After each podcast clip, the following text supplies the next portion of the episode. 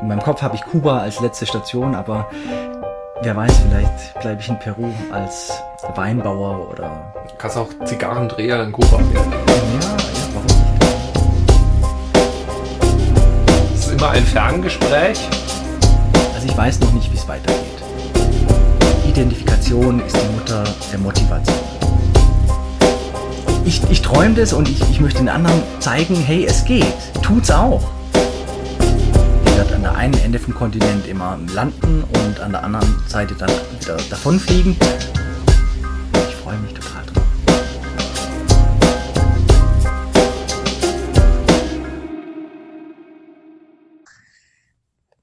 Hallo Dirk. Wir haben heute mal vertauschte Rollen. Ich bin äh, am einen Ende der Welt und du bist am anderen Ende der Welt. Du bist in USA, in Mountain View. Und äh, wir haben uns heute mal überlegt, äh, wir beide, dass wir dich heute mal interviewen, einfach mal vertauschte Rollen spielen. Erklär noch mal, wo steckst du denn gerade? Hi Alexander, schön dich zu hören. Ich habe jetzt auch mal das Vergnügen, unterwegs zu sein. Uns hat ja wieder mal die Hörsuppe besprochen und äh, der Gute bedauert mich ja immer, dass ich daheim sitze, während du so viel Spaß hast. Diesmal bin ich auch mal unterwegs. Mountain View für all jene, denen das nicht direkt aus der hohlen Hand ein Begriff ist. Das liegt im sogenannten Silicon Valley. Das ist im schönen Kalifornien in der Nähe von San Francisco. Das heißt, wenn man sich San Francisco auf der Karte sucht, dann ist das ja so eine, so eine Innenbucht, ähm, die man da sieht. Und ähm, am eher unteren Zipfel dieser Bucht ist Mountain View. Okay. Und du bist jetzt ja, du hast ja deinen deinen Job gewechselt, du bist jetzt bei Google. Und ähm, die haben da ihren Hauptsitz, oder? Genau. So wie viele andere, andere Firmen auch, oder? Genau, Silicon Valley ist äh, bekannt in erster Linie für die ganzen IT-Firmen, die dort gegründet wurden oder gegründet werden. Und da haben natürlich alle namhaften Softwareunternehmen und äh, New Media Unternehmen haben ihren Sitz hier. Und alles, was es außenrum so an Industrie gibt, auch. Sitzt hier Twitter, sitzt hier Facebook, äh, Microsoft hat hier eine Niederlassung und Google hat eben in Mountain View seinen Hauptsitz. Das heißt, der sogenannte Googleplex ist hier ja, ich habe am 7. Äh, Januar meinen ersten Tag bei Google gehabt und deswegen bin ich jetzt im Moment gerade hier sozusagen für die für die ersten Trainings, äh, die es da in dem Umfeld auch zu machen gibt und um meine meine Kollegen und Chefs mal kennenzulernen, denn die sitzen alle hier. Wie nimmst du die USA wahr? Also erzähl mal von, du bist jetzt ein bisschen rumgefahren, wo warst denn du da und wie war jetzt, äh, wie waren so deine Eindrücke von, von den Städten, von der Landschaft und so weiter? Ja, also man muss sagen, ich war schon öfters in den USA. Ich bin jetzt diesmal nicht so viel rumgekommen, weil tatsächlich, vielleicht hört man es auch ein bisschen, ähm, ich bin jetzt seit einer Woche hier und ich bin von der Woche ungefähr fünf Tage im Kern mit äh, Fieber und Bronchitis flach gelegen.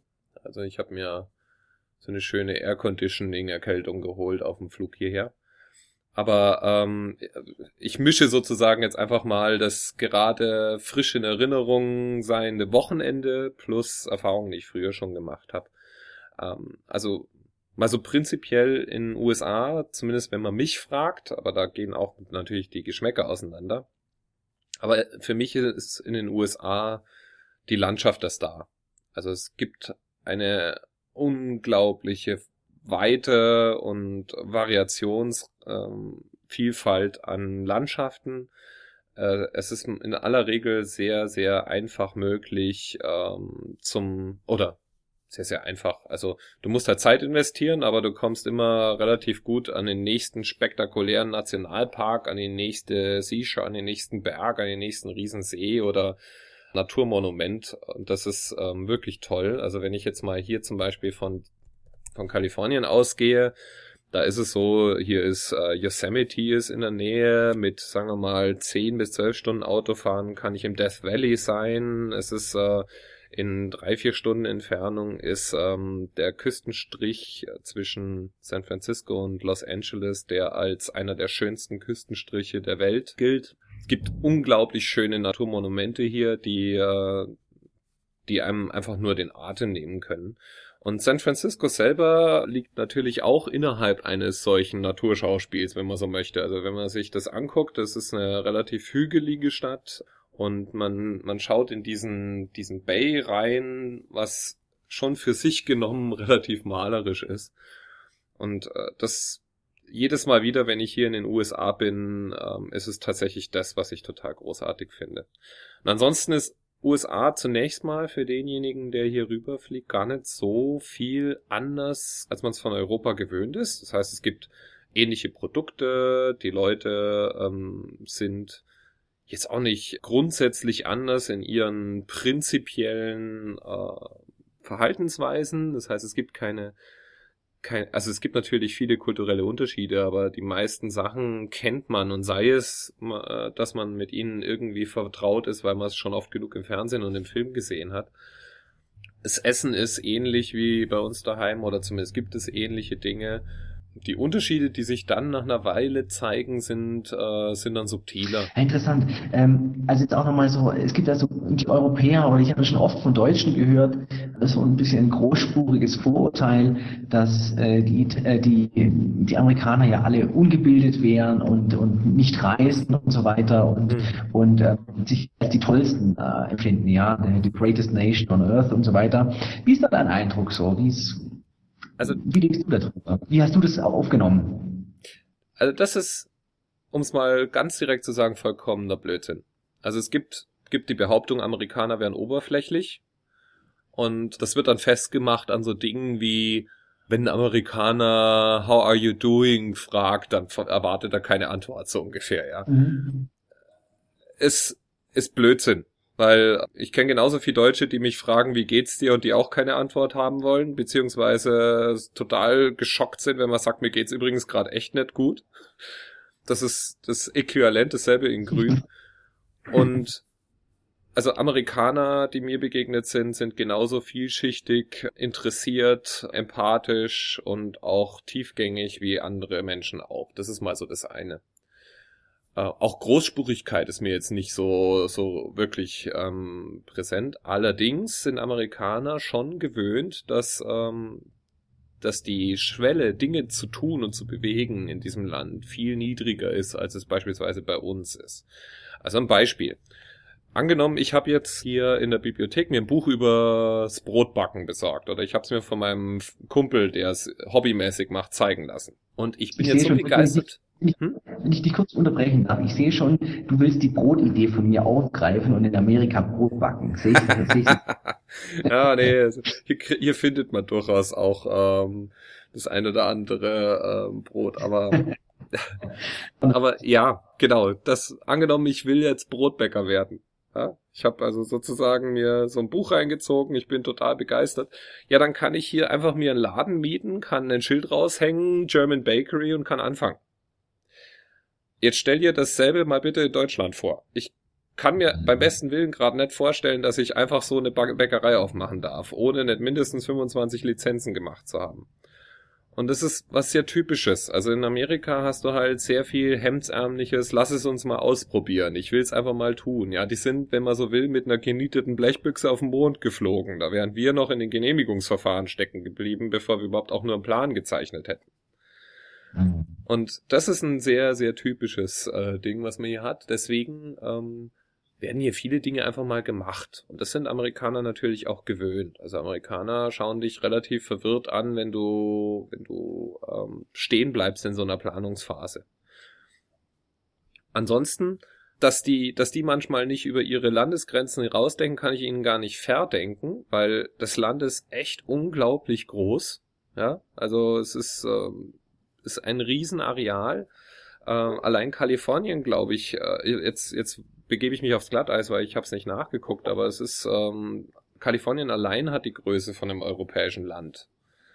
Mhm. Und das, das sorgt halt dafür, dass natürlich eine Menge Leute tatsächlich auch ähm, nur in diesen Grenzen jeweils denken. Das, das in den Raum gestellt, ist es aber trotzdem so, dass es mir war verdammt oft passiert, dass mich jemand fragt, wo ich her bin und wenn ich dann sage Deutschland, dann fragt er mich, ähm, woher aus Deutschland? Dann sage ich, ja, oh, südlicher Teil, Munich, Bavaria.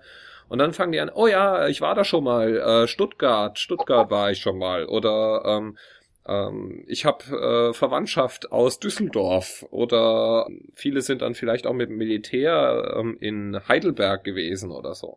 Also es gibt eine unglaubliche Menge von Leuten, die dann doch irgendwo mir, und das sind nicht irgendwelche Eliten, sondern es ist zum Teil der, der Mensch, der mir den Kaffee gerade serviert, der hat sowas erzählt.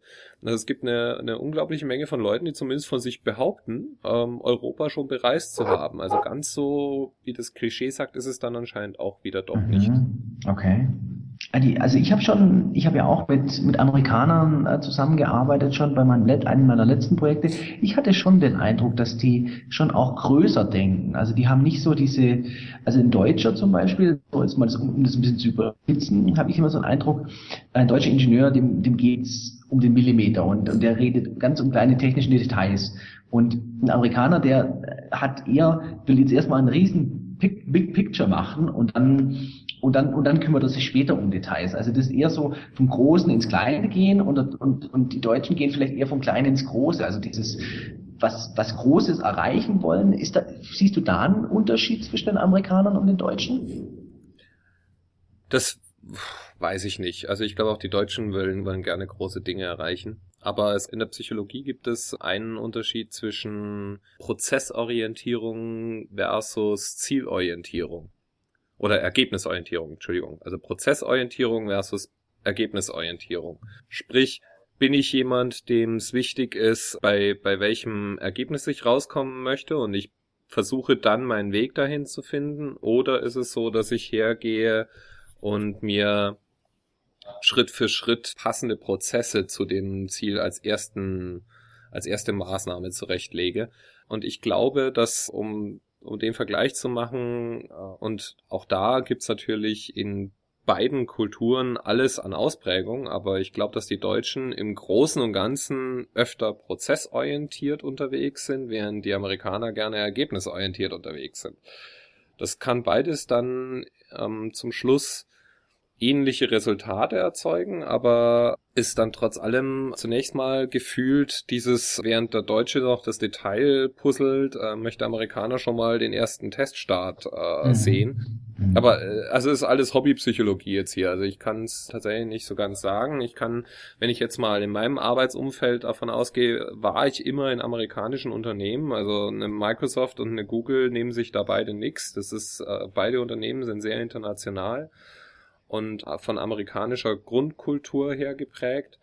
Und da ist in beiden Unternehmen ist eine ganz ausgeprägte Ergebnisorientierung vorhanden. Das heißt, dass du wirklich versuchst, dieses Ziel immer vor Augen zu haben, auf das du hinsteuerst und möglichst auch relativ schnell auch Meilensteine zu erreichen, die die Erfolge sind. Wenn wir jetzt gerade schon bei Zielen sind, ähm, siehst du Unterschiede von Persönlichkeitsstrukturen in Amerika? Also was, ähm, macht ihn was anderes glücklich zum Beispiel als ein Deutscher oder ist es ziemlich ähnlich? Mir fällt es ein bisschen schwer, das übers Knie zu brechen. Ähm, es gibt ja in Amerika gibt's ja diese, diesen, diesen Grundsatz, dass du das Recht hast auf Streben nach Glück. Uh, pursuit to happiness. Und äh, dann gibt's ja dieses geflügelte Wort vom American Dream. Und das ist dieses, ich kann praktisch alles erreichen, ich kann vom Tellerwäscher zum Millionär werden als als eines der Grundsätze ähm, amerikanischen Glaubens, wenn man so möchte. Also wenn du Amerikaner bist, dann ist das eine der Dinge, an die du ganz, ganz, ganz fest glaubst. was, was bedeutet das? Ähm, das bedeutet, Amerikaner schauen fast schon verächtlich auf Leute herab, die es gar nicht erst probieren. Also wenn du mhm. aus irgendeinem Grund dich nicht aufraffst oder ein Scheitern auch gleich zum Anlass nimmst, es nicht mehr kein zweites Mal zu versuchen, dann bist du zumindest mal seltsam in deren Welt, weil gibt ja keinen Grund, es nicht nochmal zu versuchen. Ja, also, oder was anderes zu versuchen. Das ist sozusagen dein Problem. Also es ist auch so, ich denke mal, ein Überbleibsel protestantischer Arbeitsethik, ja, dass du, dass du im Prinzip aus deines eigenen Glückes Schmied bist. Daran glauben Amerikaner ganz, ganz stark. Und das macht dann einen Amerikaner glücklich. Ähm, jedes Zeichen dieses Erfolgs, nennen wir es mal so, ist natürlich dann hoch willkommen. Das heißt, äußerlich erkennbarer Reichtum ist, glaube ich, ähm, schon etwas, was Amerikaner auch durchaus verwenden als Insignien für ihren Erfolg, ohne dass sie jetzt protzen würden, aber du fährst, du fährst halt schon relativ schnell ein dickes Auto und du hast ein relativ großes Haus und die haben ja sowieso schon alle sehr viel Platz, aber dann hast du halt nochmal extra viel Platz. Oder du, wenn du hier in so einer Area wie San Francisco bist, dann hast du halt in der City ein echt teures Apartment und solche Dinge das glaube ich gehört dann schon auch mit mit zu diesen äußerlichen Zeichen, dass du es irgendwo geschafft hast. Wobei es auch für die kein kein Problem ist, im Prinzip dann an die Wand zu fahren und nochmal zu starten. Also gerade jetzt hier im Valley beispielsweise, äh, Silicon Valley ist voll mit Geschichten, wo Firmen sich gegründet haben, losgelaufen sind, vielleicht sogar erstmal erfolgreich waren, dann wieder untergegangen sind und dann hat derselbe Gründer einfach nochmal angefangen mit irgendwas anderem. Also hier gibt's so richtige Seriengründer das ist alles diese Can-Do-Mentalität, dieser, dieses Recht darauf, dein, dein Glück zu finden und es immer wieder auch zu versuchen. Ansonsten ist es ähm, tatsächlich sehr konsumgetrieben hier. Das heißt, die, das Preisgefüge ist verhältnismäßig niedrig. Also wenn du hier in so eine Mall gehst, kannst du für relativ wenig Geld äh, Markenjeans kaufen, irgendwelche anderen Klamotten, Elektronik gibt's relativ gut. Und interessanterweise sorgt es dann dafür, dass die Leute halt äh, recht schnell und oft neue Sachen kaufen. Wahrscheinlich ungefähr genauso viel Geld ausgeben, wie wir daheim für Krempel ausgeben, aber und das obwohl tatsächlich die Einzelpreise unter Umständen niedriger sind als bei uns daheim. Also es ist ein sehr, sehr konsumgetriebener Zustand hier und es ist ist tatsächlich auch als was Gutes gesehen. Das heißt, der, der Glaube an den Markt ist in den USA sehr, sehr ausgeprägt. Das heißt, im Endeffekt wenn du nur arbeitest und äh, in den Dingen, die du bist, äh, die du machst, versuchst gut zu sein, dann wirst du auch erfolgreich sein. Wenn du erfolgreich bist, verdienst du richtig viel Geld und wenn du richtig viel Geld verdienst, kannst du richtig viel konsumieren, was wiederum dann wieder für alle gut ist. So die Grundsätze. Das heißt, Konsum gleich Glück. Ungefähr. Ja, das ist sicherlich einer der, der Dinge, die da, die da mitkommt. Und? Ich glaube, dass dann, ich, also natürlich ist es auch so, auch hier gibt's ausgeprägtes Familien- und nachbarschaftliches Leben. Ähm, ich finde es zum Beispiel sehr interessant zu sehen, dass in Amerika viele Familien größer sind als bei, bei uns in Deutschland. Das heißt, du hast hier schon auch, je nachdem in welchem Bereich von Amerika du bist, hast du schon auch ganz normal und selbstverständlich vier, fünf, sechs Kinder, auch mal in Familien. Und ein anderer Aspekt, den ich, äh, den ich spannend finde, ist, ähm, der oberflächlich erstmal zu widersprechen scheint, aber wenn man sich es genau anguckt, eigentlich gar nicht so widersprüchlich ist, ist, ähm, es gibt einen ganz stark in den in der Kultur der Amerikaner eingebetteten Impuls, äh, Charity Work zu tun. Das heißt, ähm, die machen enorm viel Sozialarbeit auf freiwilliger Basis. Das fängt an bei ihren Paraden und äh, Nachbarschaftsevents. Wenn sie die organisieren, dann ist es immer so, dass dann natürlich auch irgendwelche Charities unterstützt werden. Dann ist es so, dass ähm, große amerikanische Arbeitgeber haben auch immer irgendwelche Giving Back Campaigns. Das heißt, du kannst, wenn du jetzt selber für irgendwelche Charities Geld sammelst, helfen die dir, indem sie dir Zeit dafür geben oder sie doppeln das Geld, was du gefunden ähm, besorgt hast oder oder oder. Und es ist auch ganz üblich und selbstverständlich, dass Leute ähm, sich in irgendwelchen freiwilligen Organisationen noch ehrenamtlich betätigen. Also sehr, sehr viele Leute haben irgendwelche Ehrenämter in irgendwelchen Vereinen und Funktionen, die dazu dienen, anderen zu helfen. Und das widerspricht dieser protestantischen Arbeitsethik deswegen nicht, weil die einerseits sagt, ähm, du bist selber schuld, wenn du es wenn du es nicht nach oben schaffst und nicht versuchst. Auf der anderen Seite aber sozusagen kannst du dir selber Kudos verschaffen, wenn du dann eben den Unterlegenen ähm, versuchst unter die Arme zu greifen, indem du praktisch selber tätig wirst. Mhm. Suppenküche ausschenken oder solche mhm. Ist dieses, ist diese Charity-Kultur nicht vielleicht auch ein Stück weit Statussymbol, um wieder, um sich selbst darzustellen und zu sagen, hey, schaut mal her, ich kann mir es leisten, ich kann jemand unter, unterstützen oder dass man das vielleicht ähm, bei, einer, bei einem Bewerbungsgespräch wieder mal ähm, irgendwie vorbringt, hallo, schau mal her, ich mache das und das, was von, was von tollen Typen ihr euch da einkauft. Ist es wirklich selbstlos oder ist es ein Stück weit ähm, Hintergedanke dabei? Also sagen wir mal so, es ist kulturell so, dass ähm, es gewertschätzt wird, wenn du sowas im Lebenslauf hast. Ja, also das mal ganz, ganz klar. Und umgekehrt eher fast schon seltsam ist, wenn du dich aus all diesen Charity-Sachen raushältst. Das ist aber dann eher so ein Gesellschaftsnorm-Ding. Ja. Ansonsten könnte man jetzt argumentieren, dass du verdammt wenig in deinem Leben, wenn überhaupt irgendwas in deinem Leben wirklich selbstlos machst. Also egal jetzt wer, ob jetzt Amerikaner oder Deutscher oder sonst wer, du hast immer irgendwo auch noch einen wie auch immer gearteten Benefit. Also da, da wird es wirklich schwer fallen, ein Beispiel zu finden, in dem es nicht im Kern dann darum geht, dass du nicht auch irgendwo dich besser fühlen möchtest, indem du irgendwas tust.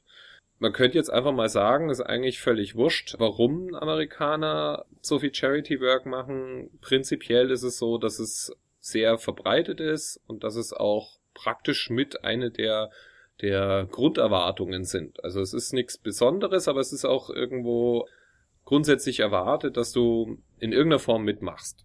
Das hat auch weniger mit Status zu tun. Ich glaube, was dann mit Status zu tun hat, ist, ähm, was du denn letztlich tust. Also ich glaube, wenn du die Bill Melinda Gates Foundation gründest, dann ist es eine andere Aussage, als wenn du äh, rausgehst und in der Suppenküche Suppe mhm. auschenkst. Okay.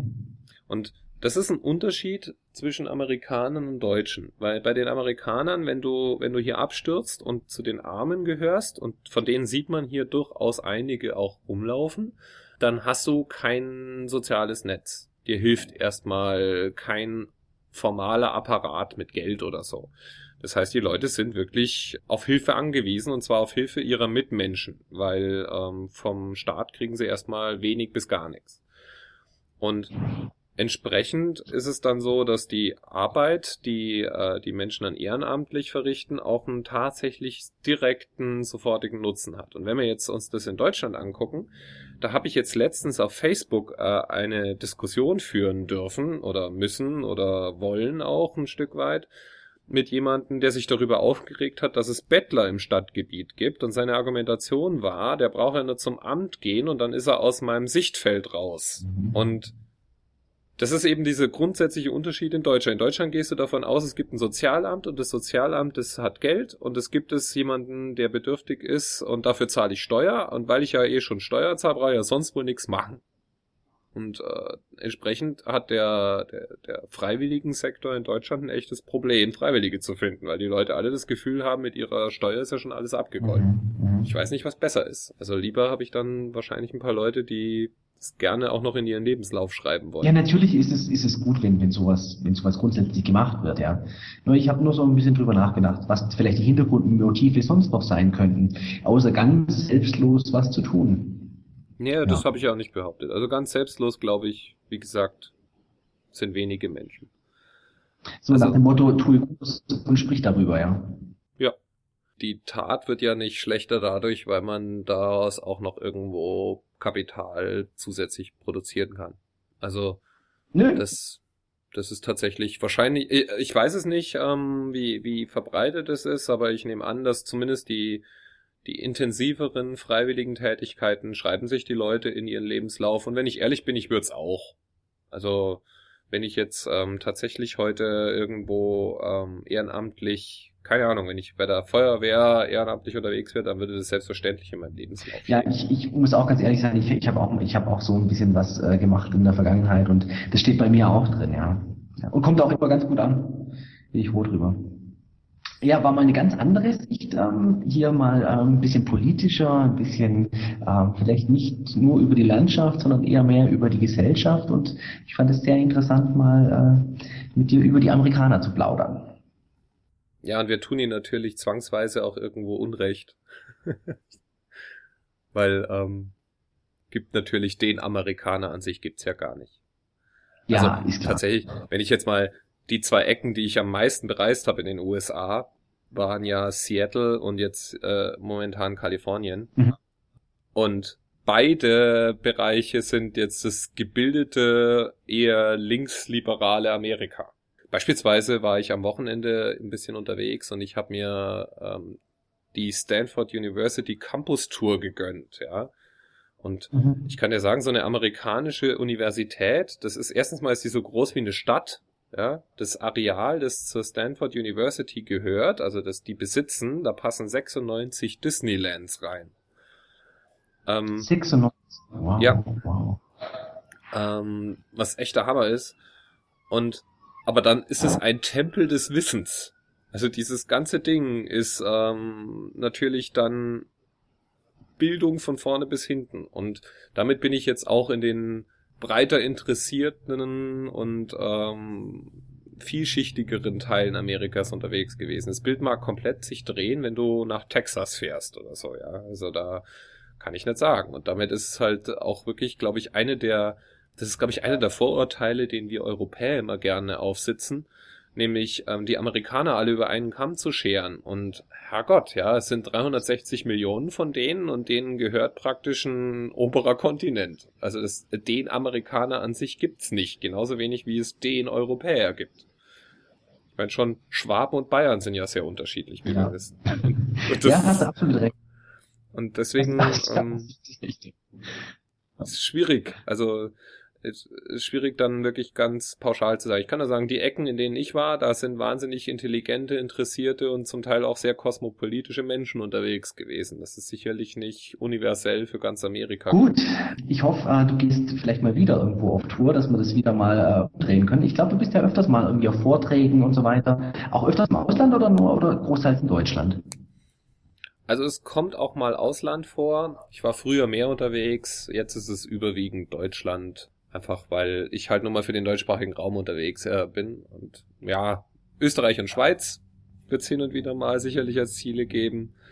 Auch gerne mal das europäische Ausland, aber das ist vereinzelt. Ähm, nicht so wie du jetzt äh, praktisch in Nepal oder so. Ja, vielleicht können wir ja irgendwie auch vielleicht aus Deutschland mal irgendwie so eine so eine Folge machen aus, keine Ahnung, aus, aus Berlin oder irgendwie so. Ja, so. Deutschland ist ja auch ein Land, ja, da können wir auch vielleicht mal drüber sprechen. Nicht nur ja. im Ausland. Um die, unsere Hörer dann irgendwann völlig Wahnsinn in den Wahnsinn zu treiben, fangen wir einfach beides Rumreisen an, sodass man sich bei jedem ja. Teil fragen kann, wer mit wem jetzt eigentlich gerade ja, gut, alles klar. Ich würde sagen, die nächste Folge machen wir dann wieder äh, bei mir in, in Nepal oder wo ich dann auch immer sein werde. Ich fand, ich fand es ganz, ganz, ganz toll eigentlich, ganz interessant, mal die, mal, mal die, die Rollen zu tauschen. Ja, hat eine Menge Spaß gemacht. Danke dir, Gerne, Alexander. Ja, mir hat auch Spaß gemacht. Dann bis zum nächsten Mal. Bis zum nächsten Mal. Ciao. In meinem Kopf habe ich Kuba als letzte Station, aber wer weiß, vielleicht bleibe ich in Peru als Weinbauer oder. Du kannst auch Zigarrendreher in Kuba werden. Ja, ja, warum nicht? Es ist immer ein Ferngespräch. Also ich weiß noch nicht, wie es weitergeht. Identifikation ist die Mutter der Motivation. Ich, ich träume das und ich, ich möchte den anderen zeigen, hey, es geht. Tut's auch. Ihr werdet an der einen Ende vom Kontinent immer landen und an der anderen Seite dann wieder davonfliegen.